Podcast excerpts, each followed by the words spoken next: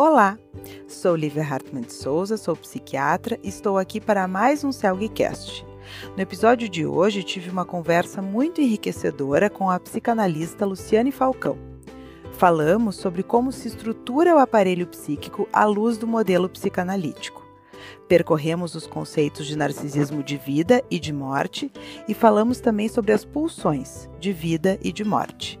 A Luciane é psicanalista de adultos, crianças e adolescentes, membro efetivo e analista de data da Sociedade Psicanalítica de Porto Alegre e professora do Instituto de Psicanálise da SPPA. Além disso, ela é autora de inúmeros artigos e capítulos de livros psicanalíticos.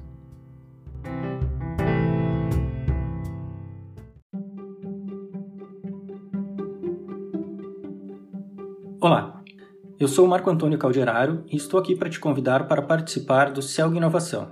Este é um evento inédito do CELG que foi desenvolvido para trazer as principais novidades na área da saúde mental. Vamos trazer novidades na área da psicofarmacologia, psicoterapia, farmacogenética, além de novidades no uso de tecnologias para os tratamentos psiquiátricos e psicoterápicos, como o uso de aplicativos e uso de realidade virtual. Serão discutidos também novos tratamentos somáticos como a fotobiomodulação e a magnetoconvulsoterapia. Para poder abordar todos esses temas de forma ampla e com qualidade, reunimos um time de experts que incluem palestrantes locais de diversas regiões do Brasil, além de palestrantes internacionais, por exemplo, o Dr. Simon Rosenbaum, da Universidade de New South Wales, na Austrália, e o professor Paulo Cassano, do Centro de Neuromodulação da Universidade de Harvard. A inscrição, programação completa e outras informações você encontra no site do evento celginovação.zelug.com.br.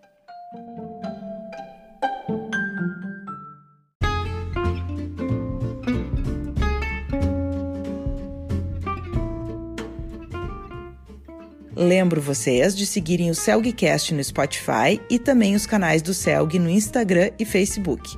Acesse nosso site celg.org.br para mais informações.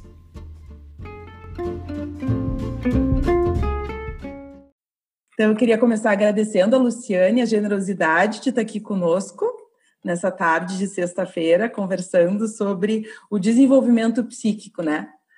A gente escolheu esse assunto, que a, a, nossa ideia então é falar sobre como se desenvolve o aparelho psíquico e revisar alguns conceitos importantes dentro da psicanálise. Então, a minha primeira pergunta para ti, Luciana, é essa, assim, como que a gente entende que o aparelho psíquico se desenvolve à luz da, da psicanálise, de Freud, enfim? Bom, Lívia, primeiro, obrigado pelo convite. Para mim é uma honra né, poder participar, trabalhar com vocês e, e, e fazer esse podcast. Ah, bom, a tua pergunta, a gente poderia ficar aqui falando de toda a psicanálise, né? Uhum. porque, porque é algo assim, acho que extremamente amplo, né? Como é que a gente pensa a formação do aparelho psíquico. Então, eu vou falar do meu ponto de vista, né? Como é que eu entendo como é que como é que se forma o aparelho psíquico. Isso não quer dizer que eh, todos os autores, todos os teóricos pensam da mesma forma. Né? Uh, acho que a gente começa com Freud e né, contemporâneos como o Green, o Roussillon, uh, que são autores assim que me dão prazer em estudar e que ao mesmo tempo vão me ajudando a, a entender isto tanto do ponto de vista da formação da gente, né, para poder entender como aquilo que a gente vê na clínica, aquilo que a gente vê nas análises, aquilo que a gente vê nas psicoterapias. Né? Uhum, uhum. Então, uh, talvez a gente possa começar, né, Lívia, assim, ó, um bebezinho, uh, isso, isso, todos sabem, né, a partir já de alguns meses ali de gestação, já tem vários elementos, né, do sensório, do perceptivo, né, intraútero já em ação, vamos dizer assim. Claro que ainda não tem nenhuma noção do que, que isso significa, mas já começam alguns elementos. Por exemplo, no, no, sétimo mês de gestação, o aparelho auditivo está completamente pronto, né? Uhum. Então, uh, vamos dizer assim, já tem alguma condição né, desta audição.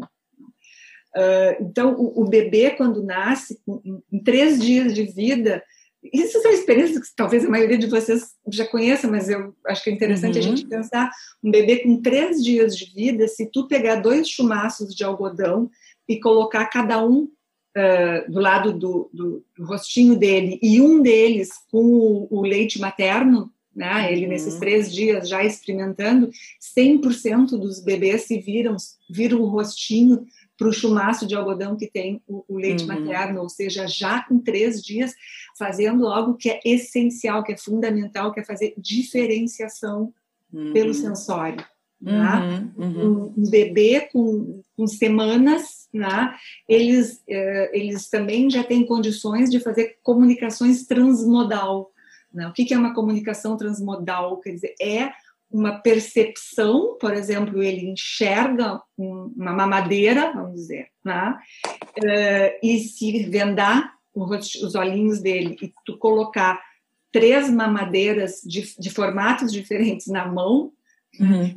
100% dos bebês vão ficar agarrados naquela que eles viram. Uhum. Ou seja, há uma comunicação de um modo de percepção para um outro modo de percepção. Tá? Uhum. Uhum. Então, isso, vamos dizer assim, isso é orgânico, né? Isso está ali, o, o, é, um, é um aparelho né? que, que os bebês, enfim, né? quando nascem com boas condições, com tudo, já tem esse equipamento. Né? Uhum, uhum. Então, uh, ok, ele nasce com um equipamento, digamos, com muitas condições para se desenvolver, e o aparelho perceptivo, né? ele, ele é fundamental, fundamental nesse momento para a formação do, do, do aparelho psíquico. Tá? Uhum. Então, a gente tem este equipamento do bebê e a gente tem a, a, aquilo que vai uh, fazer este equipamento funcionar e fazer com que esse bebê viva, né? Que são o que a gente chama os objetos primários, pais, né? Pai e uhum. mãe, desde uhum. início. Então, essa junção, né, equipamento com os objetos primários, isso é essencial para o desenvolvimento de um, de um, de um aparelho psíquico, né? Uhum. Uh, o, o, que, o que, que se passa, né? Uh, a gente tinha comentado, né, Lívia, de, de, conversar um pouquinho, tentar trazer junto com a questão da pulsão, né, que tu sim, tinha comentado uhum. no conceito de pulsão, né? Uhum. Uh, então, eu, eu, quero ver se eu fico com esse mesmo exemplo, né? Então, o, o bebê, ele ele nasce então com esse aparelho perceptivo, né? Eh, se ele começa a ter um desconforto, né? o, o, nascimento, o parto é um, é um rompimento né? de um determinado, um determinado equilíbrio. A Freud falava uma hemorragia libidinal, vamos dizer assim, porque tudo aquilo que estava ali organizado no útero agora se desorganiza né? Uhum. e precisa se reorganizar. E aí sim, tu precisa da, da, da, da do o que a gente entende como um continente, né, para poder sustentar esse bebê. Bom, para a gente tentar entender o que, que seria a pulsão, o, o, Freud vai falar em pulsão de vida e pulsão de morte. Né? Uhum. Então, ele diz uma coisa que às vezes fica difícil da gente entender. Ele diz assim: a primeira pulsão é a pulsão de morte. E a gente uhum. se pergunta, como assim? Né? E, e para mim, um, um, exemplo bem óbvio é assim: tá, então tá, esse neném nasceu. Né? Se eu largar ele aqui do lado né? e não fizer absolutamente nada, ele morre. Uhum. Né? Portanto, a, a, a, o primeiro movimento né, eh, naturalmente seria sim, sim. a morte. Sim, né? sem intervenção alguma, a evolução natural daquele bebê é a morrer. Isso aí. Tá? Uhum. Então, o que que precisa para ele sobreviver? Uma palavra também que eu acho que a gente, que para mim é muito importante, é investimento. Uhum. Tá? Então, esse bebê precisa ser investido. Né? Ele precisa ser alimentado, ele precisa ser vestido, ele precisa ser acalentado, ele, a fraldinha tem que estar tá trocada, ele tem que estar tá com luzes, né? Uh, numa, num, num, determinado nível que não vá atrapalhar a, uhum. a, a aquilo que ele é, começa a ter capacidade de ver, uh, um, um, ambiente tranquilo, quer dizer, todas essas condições né, oferecidas para ele são investimentos. Uhum. Né? Uhum. Eu então, nunca tinha entendido essa questão da, da, da, porque eu lia essa questão da primeira coisa é a, a, pulsão de morte, mas então tem a ver com isso, tem a ver com o que, que aconteceria caso nada fosse feito. Seria a morte. É, o, o, Freud fala assim, é, um, é uma, é como se tu entrasse, tu, tu deixa, é como se tu vai é, te desconectando, né, da, daquilo que poderia estar conectado, e tu entra numa excitação zero, porque vai, vai, vai diminuindo qualquer. É, se o bebê nasce com aquela energia, nós estamos falando do ponto de vista psíquico, né? Claro.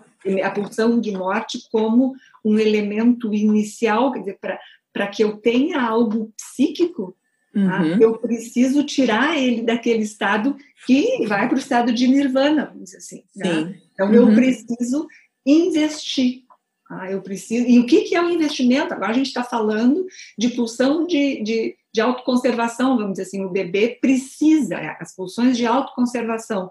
Né? Uhum. E depois o Freud vai passar, a partir de 1920, chamar as pulsões de vida. Né? Ele uhum. vai, a partir de 20, naquele texto mais além do princípio do prazer, ele vai colocar que existem dois tipos de pulsão, né? a pulsão de vida e a pulsão de morte. Uhum. Eh, na pulsão de vida, né, uh, estão uh, aquilo que ele chamava no início da, da, teoria das pulsões sexuais e das pulsões de autoconservação. Então, pulsão de autoconservação é o bebê tem fome, né? Esse é, é, é um movimento pulsional, a fome nasce uhum. no corpo, né? É uhum. um desconforto corporal. Então, isto, esse desconforto corporal faz com que o bebê chore. Né? Uhum. Quando ele chora, este choro é um movimento de vida né? porque isso faz com que a mãe, o pai entendam que ele está com fome e vão lá e dão um mamazinho. Tá? Uhum. Então, aqui, vamos dizer assim, a gente vê a, a, este movimento dos dois. Tá? Uhum. O movimento do bebê manifestando um desprazer, uma necessidade básica, que é. A pulsão de vida, então, seria, a busca pela autoconservação. A, bu a busca por, vamos dizer assim, por sair desse estado de desprazer. Né? Ele está ali num desprazer. Então, ele chora. Este choro chama o objeto, uhum. chama uhum. o outro. Né? Uhum. Isso é vida. Uhum. Né? Porque se ele ficar ali paradinho, sem ninguém. Né? Ele, ele, às vezes, por exemplo, bebês muito, muito. Uh, às vezes até com com, com sinais de, de, patologia que depois a gente vai ver, tipo autismo ou coisas assim, tem muitos que ficam quietinhos, né? que não que não tem uma que não responde nem às, às, às uh, necessidades de autoconservação, por exemplo. Né? Uhum. Então eles vão ficando ali. Se não tiver uma mãe atenta, né? muitas vezes, ah, não, não, não chorou, não, né? Sim. Mexeu tanto, tá ali quietinho, tá dormindo, né? Sim. não é. E a pulsão de vida, daí necessariamente, especialmente pensando num bebê, ela só vai ser, ela só tem sentido se existe alguém para atender, porque aquilo, aquele choro só se torna vida se o objeto vem para atender. Isso. Então a gente entende assim, tá? Ah, no Freud, pelo menos na leitura que eu faço de Freud, uhum. E, e, Freud também, cada um tem a sua leitura, né? Mas o, o conceito de pulsão né, para o Freud, que ele, que ele concebeu em 1915, é, ele, ele diz assim, a pulsão ela é, ela, ela é um conceito né, entre o corpo, entre o biológico e o psíquico. Né? Ele, ele usa a palavra a necessidade de um trabalho então, a pulsão, ela não nasce pulsão pronta. A partir de uma determinada época da, da obra dele, ele inclusive usa e passa a usar a, a, o nome de moção pulsional. Moção equivale a broto. Né? Uhum. Então, é, é, essas excitações, essas sensações corporais, isso que acontece no soma, uhum. soma, né? Uhum. É, que, que, é essa questão do, do de um desconforto, de uma fome, de um, enfim, tudo isso, digamos assim, são os brotos daquilo que virá a ser a pulsão psíquica. Tá? Uhum. Tá? Então, nasce no corpo uhum. a excitação. Só que, Freud diz isso, há uma exigência de trabalho para chegar no psíquico. Então, uhum. o que, que é essa exigência de trabalho? Né? Vamos dizer assim, isto implica sim né, em tu ter a necessidade né, e um objeto que atenda. Uhum. É, então, autores, por exemplo, assim, como o Green, né? É, o, o, o Green, partindo muito de Freud, partindo muito de Winnicott, né? ele mostra assim é, a construção do aparelho psíquico né, que, que, é a tua pergunta, né, assim, ela se dá intrapsíquica e interpsíquica. Então, uhum. são essas questões que acontecem intra, né, que começam no corpo, né, uhum. e com o outro, intersubjetiva. Então, uma pulsão, uma necessidade né, do, do bebê, sim, precisa da mãe que venha e dê o leite. Precisa da mãe que venha e satisfaça a necessidade básica, aquilo que é da autoconservação. Isto vai criando no psíquico estes uhum. elementos né, que no início não tem ainda significado psíquico possível de ser traduzido. Uhum. Tipo, estou com fome. Não, vai ser com, com quanto tempo um bebê vai dizer estou com fome? Uma criança uhum. estou com fome. Ela precisa um ano, um ano e meio, enfim, para poder verbalizar, para poder, poder botar isso em palavras. Mas antes da palavra, já tem várias formas né, de ele mostrar com o corpo que ele está com fome. Uhum. Então, isto é a construção daquilo que é a pulsão em termos como um elemento né, fundante do aparelho psíquico. Uhum. Tá? Uhum. Uh, não sei se está uhum, uhum. entender. Sim, sim, sim, sim, sim. Não, tá bem. Então, o, o, que, o que, quais são os, os, ingredientes fundamentais nesse início? Então, é o aparelho sensório. Uhum. Tá? Então, eu tenho o olho, eu tenho o, o né, olhar, eu tenho o olfato, eu tenho o gosto, eu tenho os sons, a audição e eu tenho o tato. Né? Uhum. Né? Então, esses cinco sentidos, eles são elementos uh, básicos, vamos dizer assim, para esse início de trabalho psíquico. E, uhum. e estes uh, uh, elementos deste corpo, deste soma, este sensório, é o que vai, então, começar a captar sensações, uhum. sensório, né? Uhum. e essas sensações, então, começam a deixar naquilo que virá a ser o aparelho psíquico, o Freud chama os traços, né? traços uhum. mnésicos, vamos dizer assim. São marcas que vão começando, então, a constituir, é como se fosse uma rede, né? Uhum. ou um tecido, né? a gente chama tessitura. Né? São uhum. esses elementos que ainda não estão integrados, né? mas que aos poucos isso passa a ter um sentido. Estes elementos, para se integrarem como aparelho psíquico, né, eles precisam o tempo todo do outro né, para atender. Uhum. Uh, por exemplo, assim, uma experiência numa UTI neonatal, né, uhum. começou a trabalhar, uh, eu, eu tentei ver se, se, o pessoal conseguia botar um paninho em cima da incubadora. E eu estou falando de 20 anos atrás. Uh, para quê? simplesmente para diminuir um pouco aquela luz enorme, violenta, vamos dizer assim, dentro de uma UTI, necessária muitas uhum. vezes para muitos procedimentos, né? Uhum, Quer dizer, uhum. ela ao mesmo tempo é necessária para a vida, mas se o uhum. bebê está, vamos dizer assim, num estado mais de soninho, né? diminuir, e às vezes só um paninho em cima da incubadora já já traz um conforto. Já, tra já traz um conforto. Uhum. A gente também tentava trabalhar com que menos mãos toquem no bebê, porque uhum. o bebê tem a possibilidade desse discernimento, mesmo o bebê de UTI. Né? Uhum. Então, uhum. ele passa a reconhecer o cheiro da mão da mãe. Uhum. Então, se a gente tiver uma enfermeira ou uma auxiliar de enfermeira todo dia com o mesmo bebê, Uhum. Isso é um elemento menos estressante, porque ele passa uhum. a reconhecer, aí aquilo vai, e aquilo vai... passa a ter um sentido Isso. e vai sendo associada a uma sensação de, de conforto, de, de acolhimento. Exatamente isso, exatamente uhum. isso. Porque é, enquanto ele está. Eu estou pegando um bebê da, da, UTI porque talvez fique mais fácil da gente uhum. entender, porque é mais gritante, vamos dizer, né? Uhum. O bebê, quando está ali na UTI, para sobreviver, ele tem que levar as picadinhas, ele né, tem que tirar sangue, tem, todo, tudo aquilo que é necessário para a vida. E isso é desprazer. Uhum. Então, tu vai ter uma forma de dar uma equilibrada proporcionando prazer. Uhum. Né? Isso... No caso do bebê pequeno, então, a pulsão de vida, ela não deixa de ser o, o, o, eu sinto, o bebê sente o desprazer e aí ele chora e aí é essa é a forma que a pulsão de vida se expressa nele. Isso. O, pelo chamamento. O chamamento. Isso e aí. aí ela só se, só, se, só se confirma como algo de vida quando vem o retorno do objeto que atende.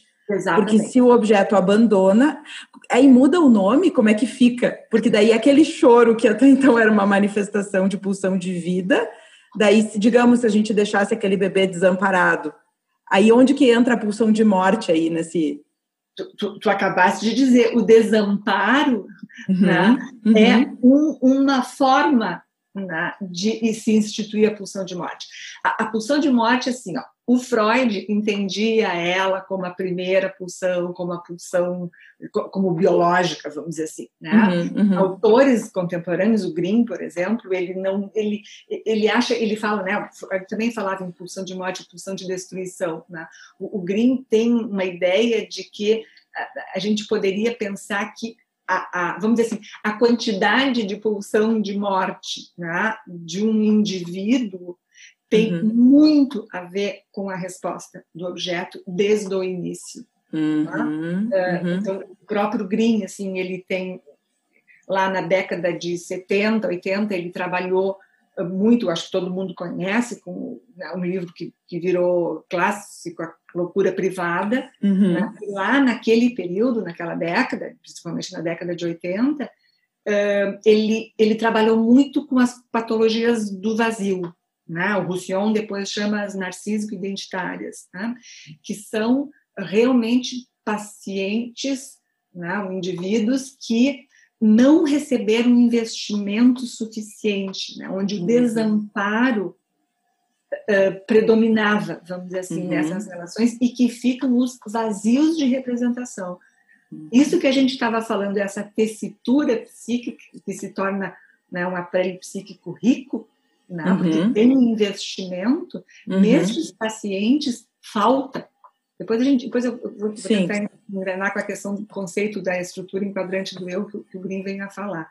Mas, enfim, uh, eu queria só concluir essa ideia do Green. Então, década de 80, ele fala né, muito, e, e inclusive muda a técnica né, uhum. da, das sessões de psicanálise uhum. a partir desses conceitos dele, em 1974, na verdade. Ele já apresenta uhum. um trabalho onde ele propõe uma mudança da técnica. Uh, no último artigo publicado, ainda quando o Green estava vivo, o último artigo que ele publicou vivo, ele diz assim, uh, que ele ia fazer, não é que ele alterou aquilo que ele dizia na década de 80, né? mas ele, que, ele dizia que agora, com 40 anos de experiência com esse tipo de paciente, ele se deu conta que a violência real, a agressividade real vivida por esses bebês potencializa a ação da pulsão de morte. Ele fez um trabalho com delinquentes, né, adolescentes uhum. que ficaram ficavam aquelas internações e eles foram fazer um trabalho, uma pesquisa, enfim, né, e, e, viram que a grande maioria daquele tipo de paciente tinha uhum. sofrido maus tratos reais. Tá? E aí há uma diferença, vamos dizer assim, entre o vazio de representação, né, que são é, é, essas patologias narcísico-identitárias, e esses pacientes cuja violência, né, cuja ação da pulsão de destruição, cuja ação da pulsão de morte é muito mais forte. Né? Uhum. Então, no final da vida, ele faz essa, essa diferença. Que daí não seria só a ausência do cuidado, mas a presença de uma agressão. Exatamente. A presença da uhum. violência. Da violência. É exatamente isso. Então, e daria para a gente dizer, então, que nesse esse bebê que chora e é atendido, é como se a, a pulsão de vida brotasse. Isso. E no bebê que chora e não é atendido, o que brota é a pulsão de morte. Isso, o que, que predomina. É, porque aí a gente, aí a gente pode entrar no, no conceito assim, ó é, que está no Freud desde o início, o que, que é prazer e o que, que é desprazer. Uhum. Tá? Então, uhum. tem registros de prazer, né? ou seja, vai predominar algo mais integrado. Né? Sim. Né? Tu tem um registro maior de desprazer, de desconforto, né? Uhum. tu vai ter um corpo mais tenso, né? tu vai ter um ódio, vamos dizer assim, que tem muito mais chance né, de, de, de, ficar presente, iniciando com esse desprazer corporal. Uhum. Né? Uhum. Então, uh, são elementos, vamos dizer assim, talvez assim, se a gente pudesse fazer um esqueminha, daria para dizer uhum. assim, pulsão de vida, uh, investimento, uhum. função objetalizante. Uhum. Do outro lado, a gente poderia uhum. dizer, estou tentando fazer um esquema, assim, sim, função sim, sim. de morte, desinvestimento e agressão, função desobjetalizante. Uhum. Tá? Então, do ponto de vista do entendimento da, da, formação desse aparelho psíquico, a gente tem essas duas pulsões, vamos dizer. Lá? Sim. Uh, quanto Sim, mais... todo mundo que nasce, todo mundo tem pulsão de vida e pulsão de morte dentro de si. Sim, para quem, quem acompanhar a teoria do Freud, vamos dizer, né? Tem outros, muitos autores que não aceitam a noção de pulsão de morte até hoje. É um uhum. conceito super discutível, enfim. É. Eu, clinicamente, não consigo trabalhar sem esse conceito. Tá? Uhum. Tá? Porque, vamos dizer assim, eh, pacientes que, que ficam naqueles movimentos de compulsão à repetição, eu digo, mortíferos, né? que ficam muitas vezes eu diria como se entrasse numa areia movediça, né, com alguns pensamentos, com algumas ideias e que não saem daquilo ali. Eu entendo esse redemoinho, esse, essa areia movediça, é como uma ação da pulsão de morte. Então, precisa que o analista seja vivo, né, suficiente né, para enlaçar estes elementos que estão nessa areia movediça, esses elementos psíquicos, né, e tentar tirar o paciente dali. E é isso que o Green faz quando ele muda a técnica. Uhum. Né? Ele diz assim: a gente tem os pacientes neuróticos com os conflitos neuróticos, edípicos, enfim, né? esses, o modelo da interpretação do sonho, é, tornar consciente o inconsciente, este é o modelo do sonho, né? que em determinados momentos da sessão o paciente está funcionando assim, né? que seria o modelo da primeira tópica freudiana. Né? Uhum. Quando o Freud traz a segunda tópica e fala em id, id, eu, super eu, ele abre justamente para começar a abarcar esses aspectos do funcionamento que ele também vai se dando conta que o inconsciente não, não dá conta. Tá? Uhum. Tá? Tinham esses elementos, tanto que ele muda na teoria das funções, e, enfim, e depois vai para a segunda tópica. Uhum.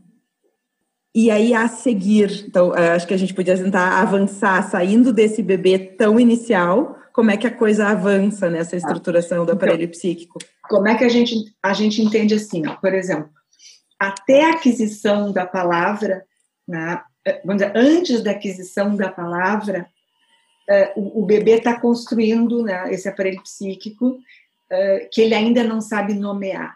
No início, o bebê e a mãe não sabem, o bebê não sabe que são duas coisas ali, né? Para ele é uma coisa só, né? Uhum. Se o seio vem, ele não sabe que aquele seio não é parte dele, né? Ele, ele tem a fome e o seio vem e alimenta. Então, será a cada ausência do seio, a cada afastamento do seio, é que ele começa a se dar conta né, de que aquilo não é dele, Tá? Uhum. Por um momento, por exemplo, agora talvez isso ajude, né, Lívia? A, a, a ideia da a mãe vem, alimenta, né, dá uma má e se afasta. Ele está satisfeito, ele aguenta uma hora, duas, né? Dali a pouco ele começa a ter fome, o soma começa a se mexer. Uhum. Como ele teve aquele registro da presença do investimento, aquilo começa a criar o psíquico né? porque daí ele registrou aquilo ali. Agora a mãe se afastou. Tá? Uhum. Então, para ter aparelho psíquico, a mãe também tem que se afastar, tem que se negativizar. Então, ele começa a ter fome. Ele pode botar o dedo na boca e chupar por um uhum. determinado tempo, tá? como se aquilo pudesse acalmá-lo. Mas é um tempo. Uhum. Se a mãe vem logo em seguida, ok, registro de prazer. Se a mãe demora, desprazer. Então, o, a, gente pode dizer assim, o desejo pela mãe né, faz com que este aparelho psíquico entre em marcha. Tá? Uhum. Começa a se desenvolver. Então, eu preciso do que o Green vem a chamar o trabalho do negativo.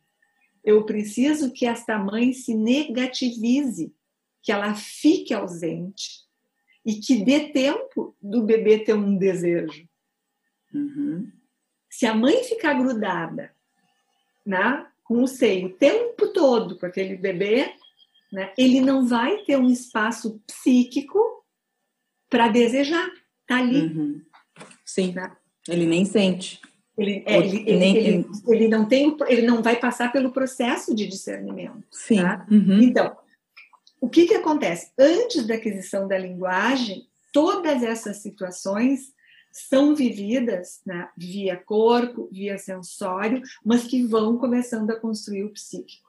Só que ainda sem poder da palavra. Tanto que, mesmo Freud lá no, no esboço, ele, ele fala, né, aqueles traumas vividos antes da aquisição da linguagem né, são traumas que muitos vão ficar irrepresentáveis. Né? São muitos que depois a gente não consegue acessar. Né? Quando a criança tem a palavra, né, ela tem agora um, um outro elemento, né, um, um, desenvolvimento num aparelho que chega na linguagem. Quando chega na linguagem, né, é, abre, abre outras portas, vamos dizer assim, para o desenvolvimento. Mas aquilo que aconteceu antes da linguagem vai ser essencial. Uhum. Né? E, enfim, tá? vai passar pelos primeiros anos, enfim, aí todo, todo o resto do desenvolvimento, né? Uhum. E aí onde que, onde que a gente começa a, a, poder pensar e falar dos conceitos de narcisismo primário e como é que isso vai e, e, recheando a nossa conversa. Eu queria que agora tu falasse um pouco voltamos, disso. então, Melissa. É isso, isso. É, é, é, que assim, ó, eu, eu gosto muito de tentar entender isso, né? É estes, é, este início né, de formação de aparelho psíquico, isso depois aparece na clínica, eu acho que isso é que é interessante, né? Uh, o narcisismo primário é um conceito, né, do Freud, que, que ele diz assim, é, narcisismo primário narcisismo secundário, né? O narcisismo primário a gente também entende como essas vivências mais corporais, né? Mais algo vivido ali neste, eu entendo, né, neste sensório, nesses elementos que depois vão, na medida do desenvolvimento, né, se transformar em narcisismo secundário. O narcisismo secundário, propriamente, né, dito, vamos dizer assim, ele, ele é, digamos, escancaradamente né, o, o, o resultado destes investimentos. Né? Um uhum. bebê precisa ser investido. Né? Ah, quando ele começa a fazer a diferenciação eu, não eu, tá? É, esse narcisismo secundário se, se vai, vai, se constituindo tá? de uma forma que fica mais fácil da gente entender. O Green né, vai dizer que narcisismo primário, ou seja, estes primeiros investimentos, né, ele, o Freud falava que isso seria uma fase do desenvolvimento. Né? Uhum. Green vai falar que isto é uma estrutura. Isso é muito interessante, porque é uma, é uma teoria do Green, que, que, ele diz assim, olha, esse narcisismo inicial, né, ele é tão importante porque ele vai constituir o que ele virá a chamar estrutura enquadrante do eu. Uhum. Tá? O, o Green uh, utilizou assim uh, Freud, Lacan, Winnicott e Bion. Né? Esses quatro autores são os pilares né, da, da obra dele. Então, essa estrutura enquadrante do eu, né, que é um conceito, ele toma muito do Winnicott, né, em termos do, do, holding, em termos do que, do que, que forma. Ele, a diferença é que ele vai entendendo metapsicologicamente. Né? Uhum. Então, ele diz assim: este investimento né, entra né? vai entrando nesse aparelho, vai construindo esse aparelho psíquico. Né? E é, ele, ele usa uma palavra que em francês é echofadage, uhum. que a gente pode traduzir como um andaime, como alicerce, enfim, eu gosto da ideia do andaime, porque é eu enxergo assim, é, é como se todos esses investimentos narcísicos, né, que são uh, realizados pelo objeto e que vão uh, entrando, formando, é literalmente ele tem o valor de um andaime numa obra. Né? Uhum. Quando tu está construindo um edifício, tu uhum. precisa botar os andaimes, né? para que ao redor desses andaimes, enfim, ali se constitua a estrutura do prédio. Sim. Né? Quando os andaimes, uh, quando esse prédio está estruturado, tu pode, tu, tu, pode ficar sem os andaimes, eles já estão, já estruturaram. Tá? Uhum. Então é exatamente isso que, que o Green vai chamar de estrutura enquadrante do eu. Né? É um lugar que no início precisa da presença da mãe, Sim. investindo como um andaime. Que aí, então, voltando para a coisa da fome, então o bebê sente a fome, ele ainda não sabe que, que o que satisfaz a fome não é ele mesmo. A mãe vem, satisfaz, então ela nutre o narcisismo primário do Exatamente. bebê. É. Confirmando a ele que, que, to, que tudo está voltado para ele, que tudo está sendo que, que o investimento é para ele mesmo. É. E naquele momento ele não discrimina que, é, que aquilo vem de fora. Ele apenas se satisfaz. Exatamente. Esse é o andaime. E isso é um andaime, né? Uhum. E precisa, durante o. Né, que depois. O, todos os elementos de investimento narcísico né, fazem parte da estrutura. Isso, isso que o Green vai. Então, essa estrutura enquadrante do eu é o lugar. Né, o Winnicott fala no espaço potencial. Então, essa estrutura enquadrante do eu é o lugar onde vão ocorrer as formações das representações aquilo que é essencial no aparelho psíquico. Né? O Freud falava, existe representante e representação, tu tem a representação coisa, que são os elementos que estão ali no id, vamos dizer, e que vão precisar do investimento para chegar numa representação palavra.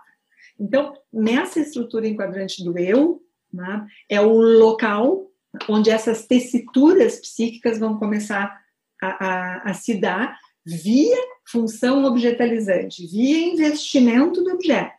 Uhum. Quando esse, essa estrutura estiver relativamente construída, o que, que acontece? O bebê vai, o, a criança agora já está caminhando, a criança vai para a escola, a criança se separa tranquilamente dos pais, porque aquele andaime está tá dentro dela como uma estrutura. Aquela criança foi narcisicamente narcisismo foi investida uhum. Né, uhum. por ela. Uhum. Porque se ficar só investida pelo narcisismo dos pais, também não. Né? Se, se, aquela criança estiver a serviço do narcisismo dos pais, Sim. também não vai ter uma estrutura enquadrante suficientemente. Né, então aí tem que ter o, o a, a, é, é, é a o movimento de doação né, dos pais. Os pais, de fato, investem eu naquela criança. É, investimento, Lívia. Eu uhum. gosto da palavra investimento, tá? Que, que, uhum. que, eu acho que isso dá uma noção. Né? O investimento dos pais né, naquele bebê, naquela criança, eh, né, naquilo que ela realmente necessita. Né? Se for demais, se for excessiva, é ruim. Uhum. Se faltar, também é ruim. Uhum. Né? Então, há um equilíbrio na construção dessa estrutura e que vem a ser né, a estrutura, a base, o alicerce para o desenvolvimento do eu, para o desenvolvimento do ego, uhum. né, para o desenvolvimento da subjetivação, para o uhum. desenvolvimento da capacidade simbólica. Né? Então, isso vai acontecendo nessa estrutura. Uhum. Que é um, vamos dizer assim, é, é, a construção, né? Que foi a tua primeira pergunta, vamos dizer assim, é a uhum, uhum. construção né, do aparelho psíquico. Uhum. E como que se daria nesse cenário em que tu estava falando dos pais que, que, que aí não é um investimento na criança, é, uma, é, uma, é um investimento neles próprios, não entendi bem. Aí vamos entrar no narcisismo negativo. Uhum. Tá? Vamos dizer assim, que é, se, se eu tenho uma mãe né, cujo bebê tem que ser um bebê é, perfeito, maravilhoso, uh, né, aquelas crianças que não pode se sujar, não pode, enfim, tem que estar sempre, sempre bonitinho, tem que cumprir aquilo que é o narcisismo da mãe. Né? Uhum. Então, aquilo que precisaria ser investido nele, por ele, não acontece. Né? Ele claro, porque ele está ali a serviço de ser algo Exatamente. para a mãe.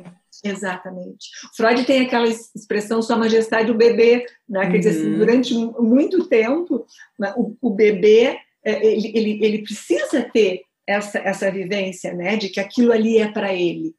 Uhum. Depois tu tem, aos poucos, o discernimento que vai se instalando, vai se instituindo. Uhum. Né? Freud, em 1925, né, ele tem um trabalho que é bastante complexo, que se chama A Negativa. Né? E ali tem uma coisa que é, que é muito legal da gente entender. Ele fala assim: é, existem dois, uh, uh, dois juízos, dois discernimentos, né, que são essenciais na construção desse aparelho psíquico. Né? Uhum. Um é o, o, discernimento de atribuição, que ele diz que vem primeiro, olha só, do que o de existência. O, o que, que seria o discernimento de atribuição? É eu atribuir uma qualidade. Nós estávamos até agora, eu insisti na gente falar em prazer e desprazer. Uhum. Isso são qualidades, certo? Uhum. Então, por exemplo, se um bebê recebe na boquinha um, um leite gostoso, na temperatura, uma mãe, uma contenção, calminha, aquilo entra no soma, entra no corpo como prazer. Uhum. Tá? Vocês devem conhecer aqueles bebês que passam assim o primeiro ano regurgitando, né? Uhum. Quer dizer assim, é, excessivamente não tem um regurgito que, que é natural, mas tem, uhum. tem bebês que ficam quase que o tempo todo botando para fora aquele leite. É como se aquele leite já entra com um registro de desprazer. Então, uhum. Freud diz assim: a primeira, eh, o primeiro juízo, o primeiro discernimento é de atribuição. Eu atribuo uma coisa boa ou má, prazer ou desprazer. Então eu uhum. engulo bom né, e eu vou cuspir, botar para fora o ruim. Uhum. E o segundo, né, o segundo juízo, a segunda atribuição é de existência. Né? Aí é que eu vou saber se eu e o outro estamos separados, né? se eu existo ou se eu não existo, se a mãe não está né? Se a mãe se ausenta, ela vai me ajudar a instituir esse discernimento de existência, né? uhum, uhum. vai ajudar na constituição da diferenciação do eu, porque no começo eu e o outro não existe. Né? Uhum. E talvez essa mãe que a gente mencionou antes, que está mais querendo nutrir o seu próprio narcisismo, na verdade, ela não está enxergando o que é a necessidade do bebê. Então, ela própria não está considerando aquela existência, né, como Exatamente. algo fora dela. Ela está voltada para o narcisismo dela, uhum. né? Então uhum. o bebê fica negativizado narcisicamente. Ele, é, Sim. ele fica nisso que a gente tá, lembra quando a gente falou função de morte, desinvestimento, função desobjetalizante. Uhum, uhum. Né? Assim, ele não tem esse investimento necessário. Qualquer bebê que sobreviver algum investimento teve, senão não sobreviveria. Sim, sim. Né? Então, eu acho que isso é importante, que nós, que a gente está falando é o, que que diferencia, né, uma tessitura psíquica mais equilibrada, vamos dizer, né, um bebê que possa se desenvolver de uma forma mais adequada, uhum. e o uhum. que que seriam aquilo que, que encaminham para patologias, vamos dizer assim, né? Sim. E, e, pensando agora em como essas questões se manifestam, claro que eu sei que essa pergunta é ampla, então tu pode ficar livre para pensar em qualquer exemplo que te ocorrer. É, é, como é que essas questões dessas, de, de, uma falha nessa tessitura inicial pode se manifestar depois na vida adulta, daí pensando nos pacientes em análise, psicoterapia? É, é eu acho que o, o, os principais exemplos que a gente tem são justamente esses, esses pacientes ah, por exemplo, assim, o Green tem uma coisa que ele fala, a lógica da desesperança, né? É, é, como se dentro deles o, o, que funciona é essa lógica da desesperança. Uh, não, não vai ter investimento, vamos dizer assim, nada vai ser uh, suficiente para que, que ele saia né, dessas, desses vazios, dessas violências, dessas. por exemplo, assim, ó, tem alguns pacientes que, que acabam mostrando isso via ação, via conduta. Né? Uh, vamos dizer assim, não tem uma busca de, uma, de um prazer sexual, de uma relação sexual como algo realmente de uma relação, né? eu e o outro. Né? Muitas vezes, aquilo que é da, da libido sexual serve única e exclusivamente como uma descarga. E pensando daí, eh, que tu tinha mencionado um pouquinho da questão da pulsão de morte que, que, tu, que tu enxerga, né? Uh, uh, o que, que a gente poderia dizer que são manifestações, pensando nessa coisa de exemplos clínicos, que a gente enxerga a pulsão de morte ali? Que até tu tinha mencionado antes a questão das ervas daninhas e das. das ah, tá, tá. Eu acho que esse bosque. É, mas é mais simples. Eu, eu usei esses dias no, numa outra conversa que tinha dado a coincidência que do lado da minha casa tem um bosque e um dia eu olho assim pela janela e vejo uma árvore grande morta. Eu comecei a ver que ela estava morrendo, assim, que ela, enfim. E aí eu, eu convidei um biólogo e eu digo, vamos eu quero caminhar para andar nesse bosque para entender o que, que é isso. E eu fiquei impressionada. Tá? Aí esse biólogo começou a me mostrar que ali na natureza né, existiam as, como é que ele diz, espécies invasoras. Né? Essas espécies invasoras, elas iam se achegando, vamos dizer assim, ali no bosque, né? Uh, como erva daninha, muitas vezes se, se, se chegando nesses caules né? que tinham vida. Né? E quando né, alguém se dá conta, já é tarde demais, porque a árvore, olha o nome, né? árvore invasora, ela invadiu aquele espaço né? e ela aniquilou aquilo que existia de vida. Ou seja, ela teve na natureza ali mais força do que a árvore viva.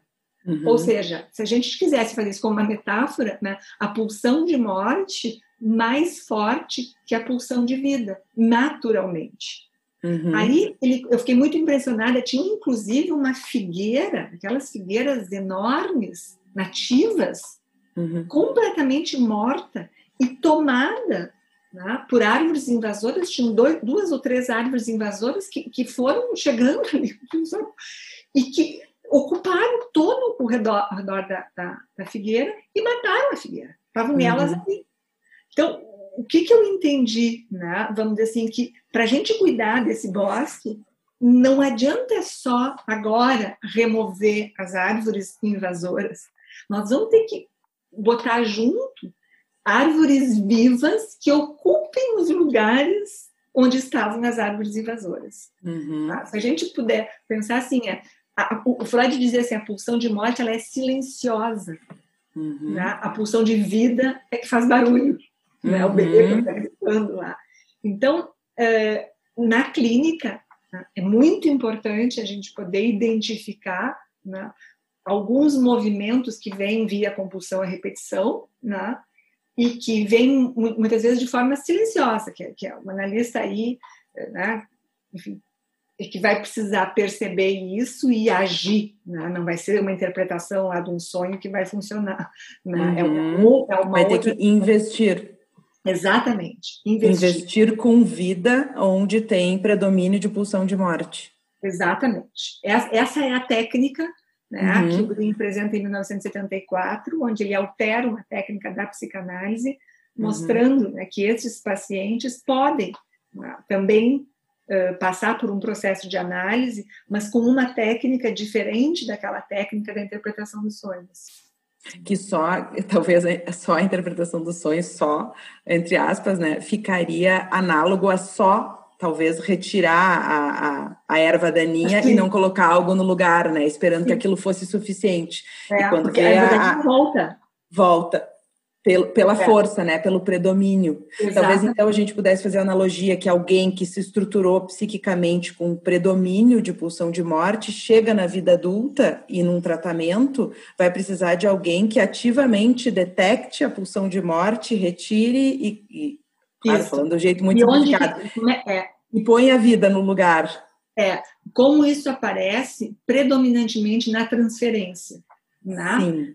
O, o analista passa a ser desinvestido e se sente desinvestido. Né? Então, se instala no campo, se instala naquela relação a pulsão de morte, se instala a função desobjetalizante no campo. Né? Talvez e... o analista desista, uh, se canse.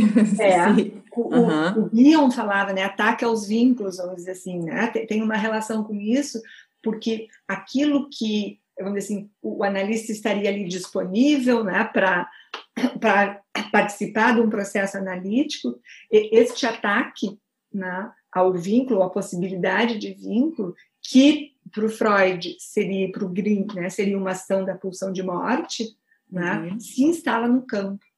E aí é que o Green tem um livro que se chama Discurso Vivo, né, que ele mostra a necessidade de um discurso vivo né, uhum. do analista, né, injetando, vamos dizer assim, essa pulsão de vida. Claro, aí é uma técnica, né, Lívia, que a gente estuda aqui, uhum. né, como é que se faz, tem alguns riscos, porque como precisa de um analista mais vivo e mais ativo, uhum. né, também tem um cuidado, né, o que, que significa esse analista ativo. Né? É ativo em termos de investimento pulsional, né? em termos de investimento né, de configurar a existência do outro, enfim. O que, que muda? Talvez seja uma pergunta também um pouco difícil de responder assim de um jeito mais simplificado, mas eu queria te ouvir um pouco sobre como que é, como é essa técnica. Um dos exemplos que talvez seja o mais fácil é um analista que não pode ficar muito silencioso, né? uhum. se, se, se ficar esperando uma associação, como seria numa análise clássica, isso é vivido muitas vezes como algo mortífero ali. Né? É o analista morto. Né? Então, isso, isso é algo que muda né, de uma forma importante.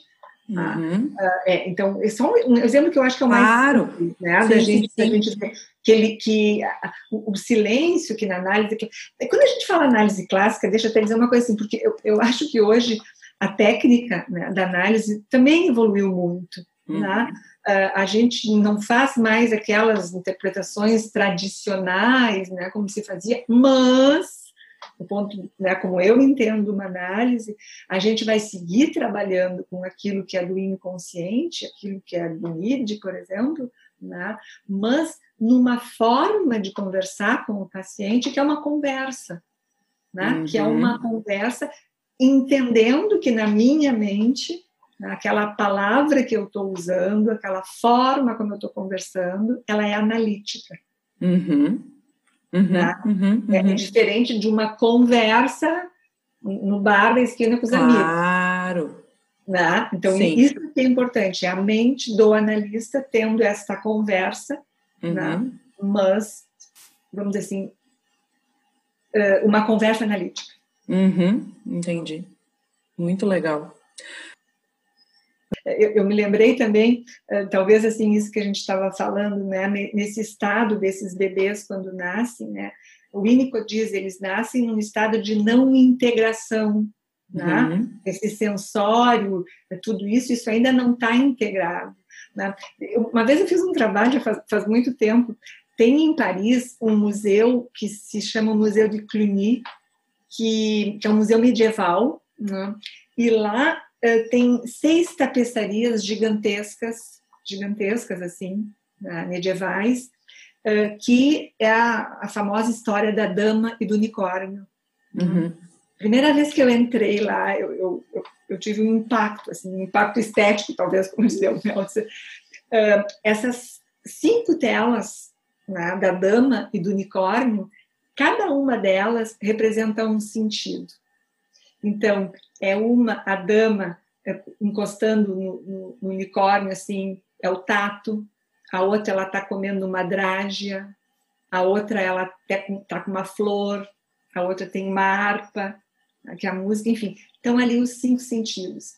E tem uma sexta tapeçaria, que é a maior de todas. Isso tudo, eles, estão é, expostos numa sala oval a meia luz. Né? e a cesta está lá no fundo, assim, enorme. E ali a cesta é uma, como se fosse uma tenda, né? e está escrito Amon Sol Desir, né? e a dama está ali com uma caixa de joias que a gente pode interpretar como ela se desprovendo das joias para entrar na, na tenda, né? que foi uhum. essa leitura que eu fiz. Tá? Uhum. E a leitura que eu fiz foi a seguinte: bom, para ela entrar numa tenda e ter um encontro com o outro que deve estar lá dentro da tenda, ou pelo menos eu fantasiei né, que deve uhum. estar, uhum. ela precisa agora, ao mesmo tempo, integrar os cinco sentidos né, e também se desprover daquilo que não seria necessário para estar lá no encontro com o outro.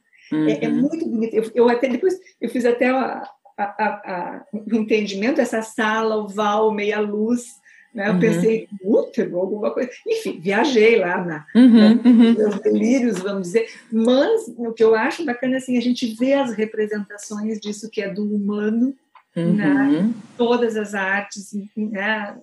é na pintura, é, na, é no, no, tapete, é no cinema, é na música. Então, uhum. isso é do humano, né? esse uhum. sensório é do humano, ele vem apto para ser desenvolvido, ele vem apto né, para trabalhar na estruturação desse aparelho psíquico, esse pulsional. Uhum. Uh, enfim, é a, a, montagem. Mas ele tem que ser investido. Se, senão. Morre. Uhum. Morre. Pelo menos psiquicamente, né? Pelo menos psiquicamente. Morte Mas... psíquica, né? Uhum. Mas muito legal, eu adorei. Muito obrigada. Acho que foi uma bela conversa, foi uma aula para mim. Tenho certeza que vai ser para todo mundo que nos escutar. Ah, tomara, eu acho que tem muita coisa, né? A gente começa a falar de uma coisa, vai para um lado, vai para o outro. Sim, mas essa é a ideia. Tomara, tomara que dê para entender um pouquinho e, enfim. Então tá, muito obrigada. Então, tá, um beijo grande. Um beijo, tchau, tchau. Tchau.